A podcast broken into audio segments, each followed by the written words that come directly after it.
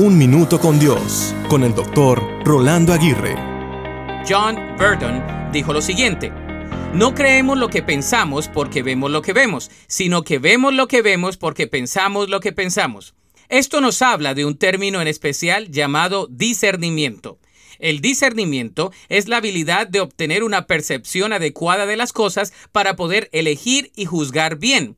El discernimiento está conectado con la moralidad y un buen sentido del uso común. Una persona que discierne bien elige correctamente tomando buenas decisiones, no se apresura en hacer cambios drásticos, es cauteloso, cautelosa con sus palabras, no emite un concepto rápido en referencia a otras personas y trata de analizar cuidadosamente los movimientos que hace en su vida, entendiendo que estos pueden afectar a los demás.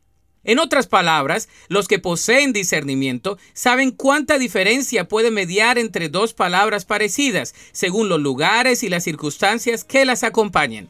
De modo que todos necesitamos discernimiento. Por lo tanto, debemos pedírselo a Dios. La palabra dice en el Salmo 119, 66, Enséñame buen juicio y conocimiento, pues creo en tus mandamientos.